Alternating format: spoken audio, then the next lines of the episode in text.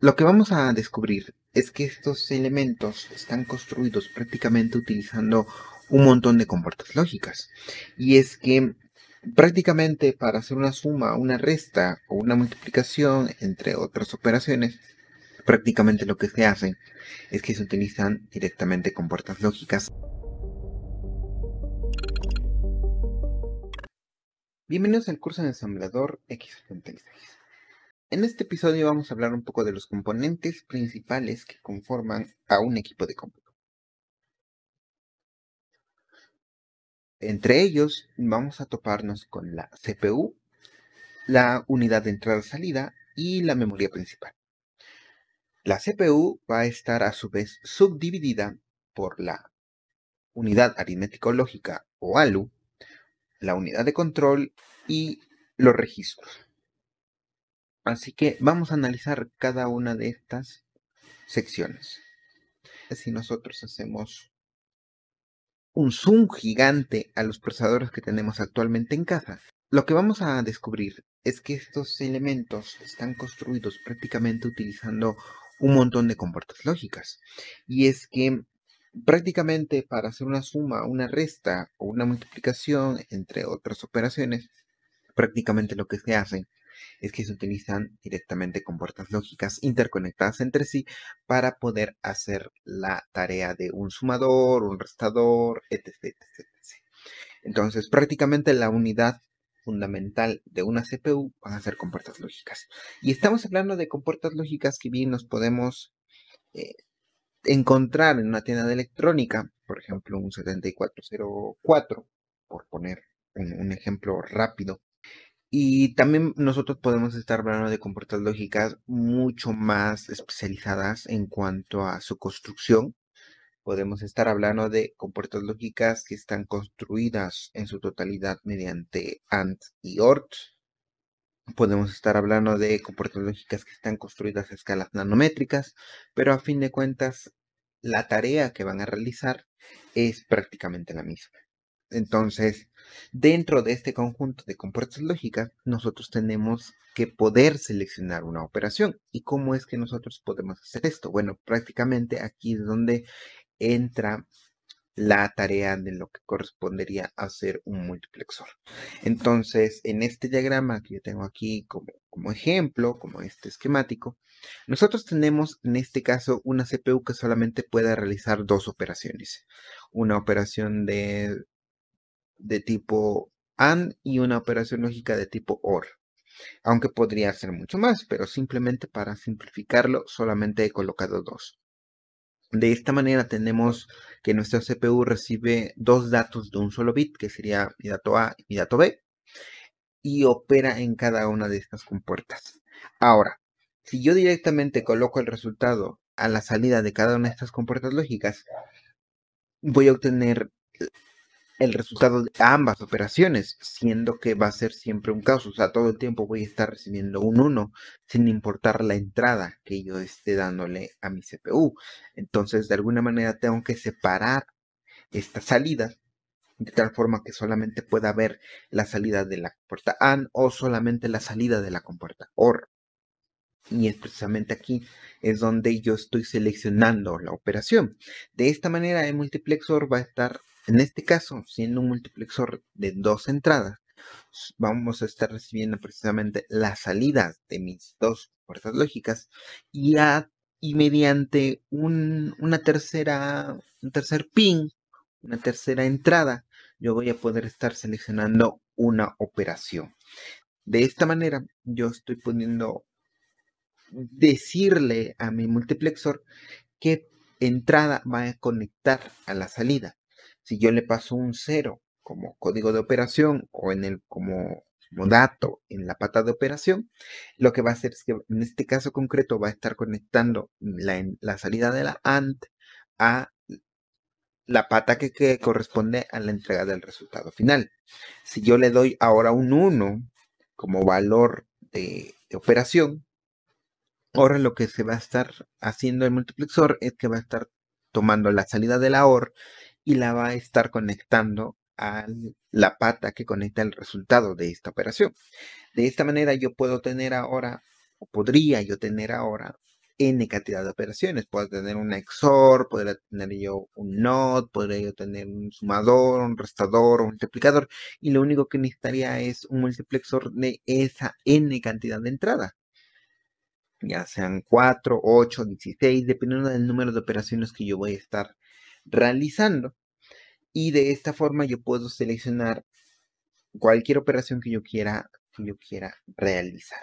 Y esto es prácticamente lo que vamos a encontrar en cualquier CPU, llámese de los años 80, de los años 90 o incluso del que actualmente se están, se están vendiendo. Claro, estamos hablando de que las CPUs, llámese por ejemplo las de Intel o las de AMD, lo que hacen es que el número de operaciones a realizar es mayor. Y bueno, eh, tenemos aquí una una técnica de litografía a n cantidad de nanómetros, mucho más sofisticado, pero en esencia es prácticamente lo mismo. Esto quiere decir que en este caso, con solamente tres componentes, nosotros somos capaces de poder fabricar una, una ALU, una unidad aritmético lógica o prácticamente una CPU, empleando solamente estos tres, estos tres elementos y ya con esto ya podríamos nosotros darle datos y seleccionar una operación. Claro está que los otros elementos, llámese unidad de control, los registros y demás, simplemente nos van a permitir mejorar y hacer más sofisticado este modelo. Pero en esencia, esto es prácticamente lo que nosotros vamos a estar encontrando.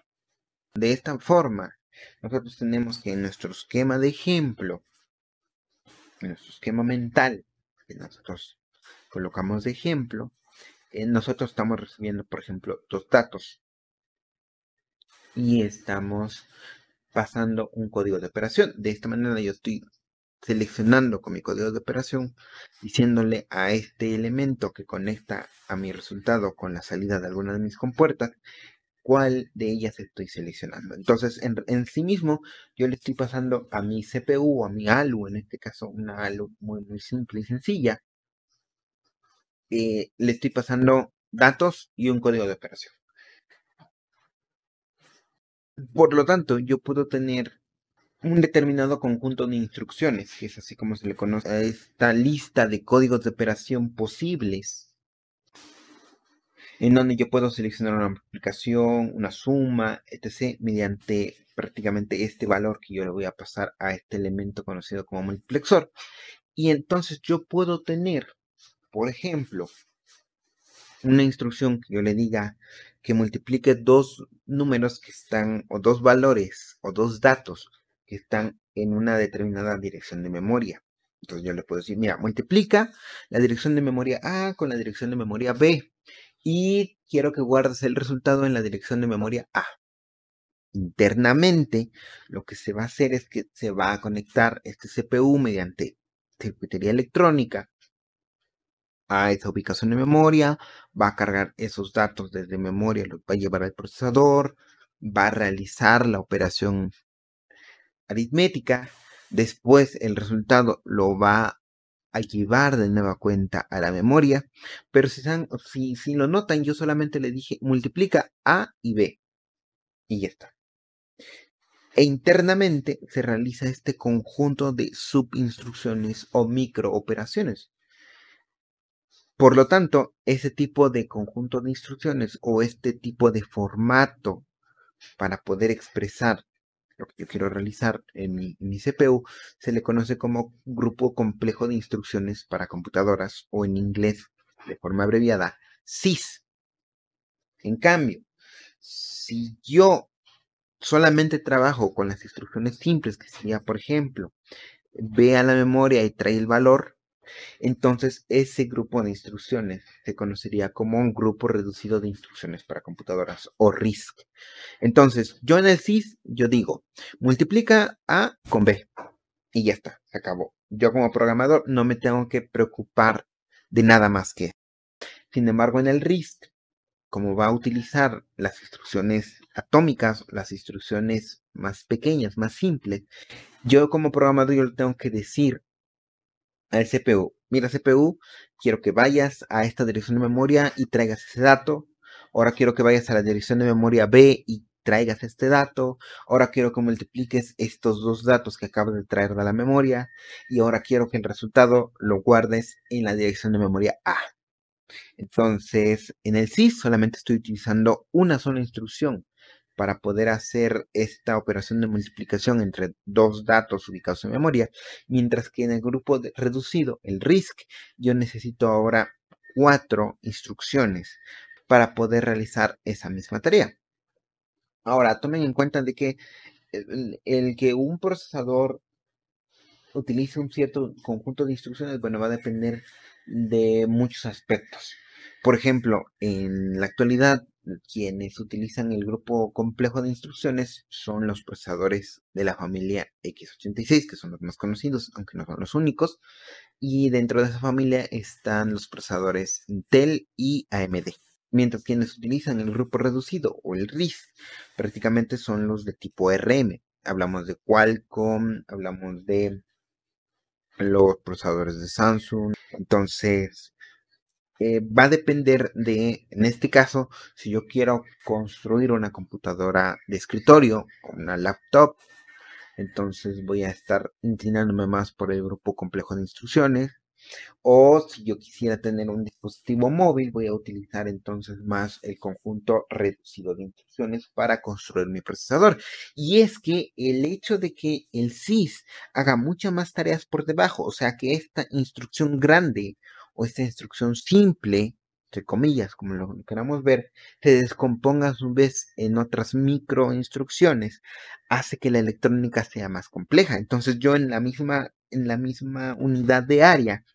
Para el CIS necesito colocar una cantidad determinada de microelectrónica, de componentes, mientras que en el RISC, los procesadores que utilizan el grupo reducido de instrucciones, en esa misma, en ese mismo espacio o en esa misma unidad de área, vamos a necesitar menos cantidad de componentes electrónicos, porque ya no vamos a estar automatizando o ya no vamos a tener que pensar en muchas N situaciones que se pueden llegar a dar al momento de estar programando ese tipo de instrucciones que se descomponen a su vez en otras más simples, porque solamente vamos a estar proporcionando las instrucciones básicas y ya será cosa del programador el hecho de que él se encargue de darle eh, la utilidad que él quiera utilizando estos componentes básicos. Por lo tanto, en los procesadores de tipo RM, que son los que precisamente utilizan este, este grupo reducido de instrucciones, tienen la ventaja de que consumen menos, menos energía, son, pueden ser mucho más pequeños o incluso pueden meter hardware mm, especializado para otras tareas porque se ahorran precisamente ese espacio. Entonces, esta es la explicación por la cual el RIS domina en el móvil porque necesitamos mayor autonomía energética.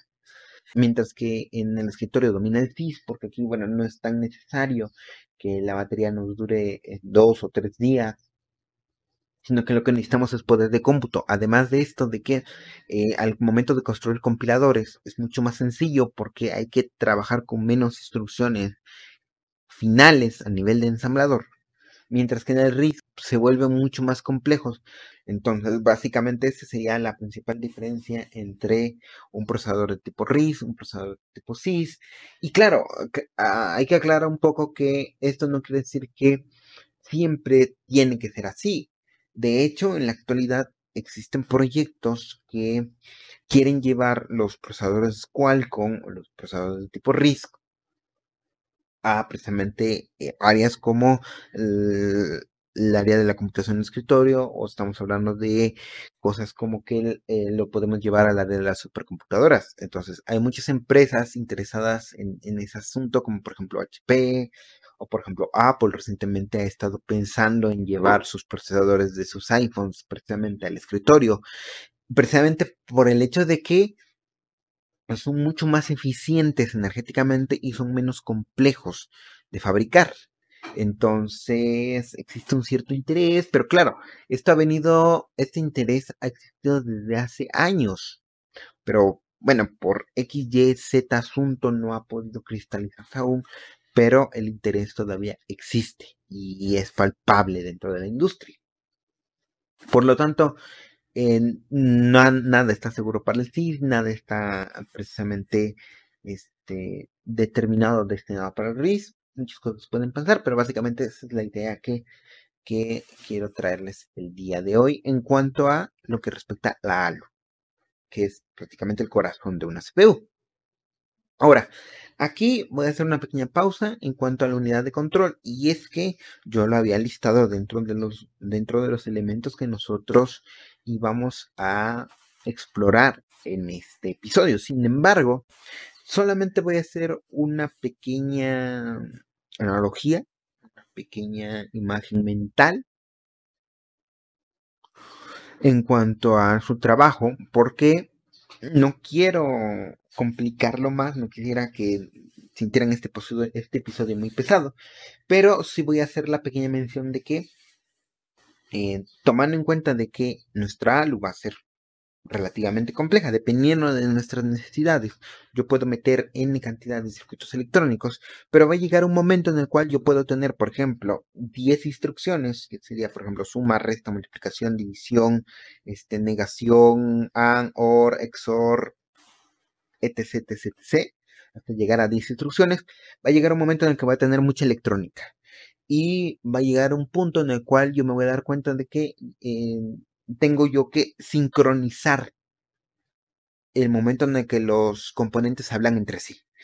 Porque necesito poner algo de orden. Si yo quiero hacerlo aún más sofisticado, quiero meter otros elementos que me permitan automatizar ciertas tareas que me parecen o muy complejas o muy repetitivas dentro de mi circuito electrónico. Entonces ahí es donde precisamente entra la unidad de control simple y sencillamente nos va a servir para poder sincronizar toda esta complejidad. Llega un momento en el cual, por ejemplo, nuestros procesadores de, escritorio, de, de casa, como por ejemplo Intel AMD, esta unidad de control es prácticamente lo, básico, lo esencial. Si existiese la posibilidad de tener la unidad de control que dejase de trabajar, prácticamente lo que ocurre es que el procesador para autoprotegerse se detiene también. Entonces, es ahí es precisamente donde reside su, importancia. Sin embargo, en este momento, para no, como les, había comentado, para no hacerlo más complejo, lo voy a dejar para un episodio posterior, pero quiero que solamente se queden con esta, con esta idea. Ahora sí podemos hablar de los registros. En este, en este punto, habíamos hablado que eh, la unidad aritmético-lógica va a tomar datos, los va a procesar y va a seleccionar una de, mis salidas de mis circuitos electrónicos para que sea la salida de la, de la. ¿Ok? Pero aquí hay una pregunta y es que ¿en dónde voy a estar almacenando mis datos? Normalmente nosotros tenemos asociado el hecho de que los datos se guardan en la memoria RAM. Y es cierto. Prácticamente eso es lo que nosotros tenemos entendido quienes conocemos algo de, computadoras. Sin embargo, eh, resulta que por la manera en la que están construidas las memorias RAM, son relativamente lentas en cuanto a la velocidad en la que trabaja el procesador. Entonces va a llegar un momento en el cual el procesador, si única y exclusivamente trabajara con la memoria RAM, llegará un momento en el que el procesador se va a quedar parado. Se va a quedar esperando hasta el momento en el que la memoria RAM eh, pueda responder a esas solicitudes por la manera en la que está construida. Ahora, para solventar este pequeño detalle, eh, quienes se dedican a esto de la construcción y la fabricación de, de, procesadores dijeron, bueno, ¿por qué no construimos unidades de memoria que nos permitan almacenar información dentro del, procesador y que sean extremadamente rápidos, que le permitan a nuestro procesador no detenerse, no tener que estar esperando a que los datos lleguen para poder procesarlos. Y es aquí donde entran precisamente los registros.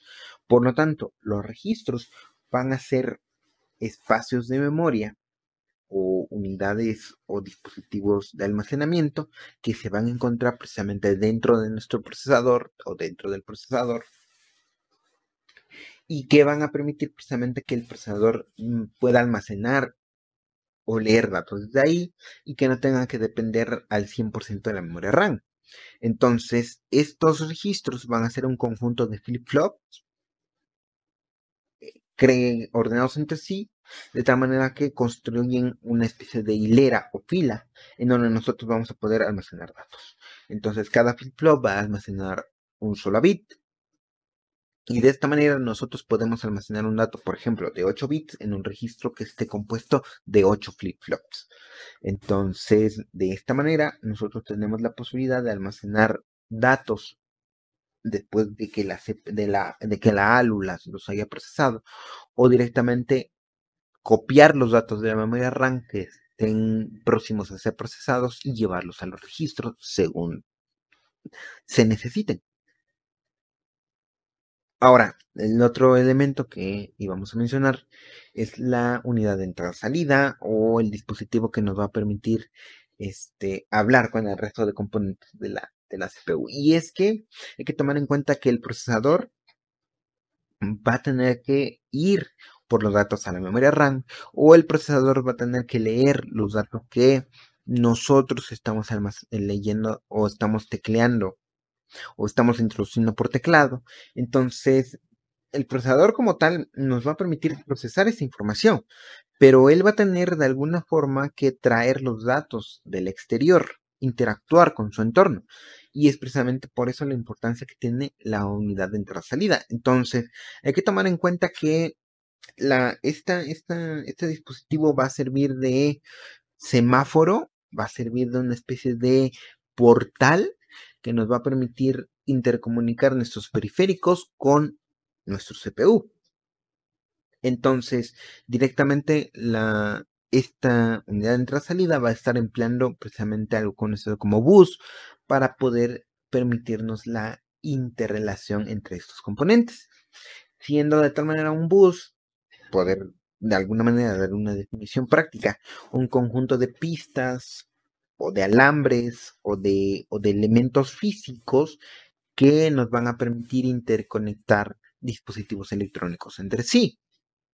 De esta manera nosotros vamos a poder tener un bus de control que lo que nos va a permitir es eh, decirle a un dispositivo si es que tiene que leer o escribir un bus de datos, que es precisamente donde van a ir esta, esta información, estos datos en crudo que vamos a estar leyendo o escribiendo, y un bus de direcciones que nos va a permitir seleccionar un determinado dispositivo. Ya teniendo todo este panorama general, ya de alguna manera hasta cierto nivel visualizado, vamos a hacer una mención rápida de cómo es que se trabaja la memoria RAM o cómo es que está constituida la memoria RAM. Y es que tenemos dos o tendremos dos tipos de memoria como tal. Ya habíamos hablado que un registro es una fila de, es una fila de flip-flops que almacenan estos datos. Bueno, pues una memoria va a ser una fila de registros o una pila de registros. Entonces, hasta cierto punto lo podemos visualizar también como una especie de matriz siendo de igual forma que cada uno de los componentes de nuestra matriz, entre comillas, va a estar almacenando un bit. Entonces podemos tener, por lo tanto, según la forma en la que está construida esta memoria o esta pila de registros, dependiendo de la tecnología que emplee, vamos a poder tener ya sea una memoria de tipo SRAM o Static RAM, siendo palabra RAM una abreviatura de Random Access Memory o memoria de acceso aleatorio, siendo que esto significa que podemos acceder a cualquier dato en cualquier momento, no necesitamos primero, por ejemplo, si yo quisiera acceder al dato de la fila 3, no necesito primero acceder a la 0 y luego a la 1 y luego a la 2 para llegar a la 3, sino directamente puedo ir para allá, a eso se refiere con aleatorio. Y estática se va a referir a que esta memoria va a estar construida mediante flip-flops. Y esto nos va a permitir almacenar estos datos con la ventaja que nos traen los flip-flops. Pero también hay que tener en cuenta que no pueden ser muy grandes. Y por lo tanto, esto quiere decir que los registros pueden ir desde los 8 bits o 8 flip-flops eh, alineados hasta un máximo de 64 bits y las memorias de tipo SRAM son utilizadas en las cachés, no solo en las cachés de los procesadores, también podemos mencionar las cachés de otros tipos de dispositivos, por ejemplo, la caché de un disco duro o la caché de una tarjeta de red, pero estas cachés no pueden sobrepasar los megabytes. Ok, precisamente por estas limitaciones. Son muy buenas almacenando información, pero no tan buenas energéticamente hablando. El otro tipo de memoria que podemos encontrar va a ser la memoria de tipo dinámica, la de RAM, la memoria de acceso aleatorio dinámica. ¿Y a qué se refiere con esto? Bueno, prácticamente con estos que se construyen las clásicas memorias RAM, esas tiras verdes que colocamos en, nuestros, en nuestras computadoras de escritorio. Y es que esas memorias son un poco más simples en cuanto a cómo almacenar la información. Y es que aquí en lugar de tener un flip-flop, estamos utilizando únicamente un capacitor y un transistor. El capacitor va a estar almacenando mi dato de tal manera que si yo leo el capacitor y yo veo que ahí tiene energía, tiene carga, entonces tengo un 1. Y si veo que el capacitor no tiene una carga almacenada, bueno, ahí tenemos un 0. Y ya con esto de esta forma tan simple podemos nosotros almacenar la información. Este mecanismo no necesita una gran cantidad de energía para operar, por lo tanto se puede expandir mucho más que los que utilizan flip-flops. Entonces, esta es la explicación por la cual las memorias RAM que nosotros conocemos eh, como memoria RAM puede almacenar o puede tener una capacidad de hasta 16 GB. Y es que ahí no hay tanto problema para tener esa cantidad de bits almacenados, porque solamente son capacitores. Sin embargo, tenemos una pequeña desventaja, y es que hay que tomar en cuenta que el capacitor va a llegar un momento en el que se va a descargar. Esto porque está interconectado o, sí o sí tiene que estar interconectado con otras cosas y por lo tanto esto va a hacer que poco a poco se vaya descargando. ¿Cuál es el problema? Que llegado un tiempo determinado, pues nos vamos a quedar sin ese. Pues nos vamos a quedar sin ese valor almacenado. Vamos a perder ese dato.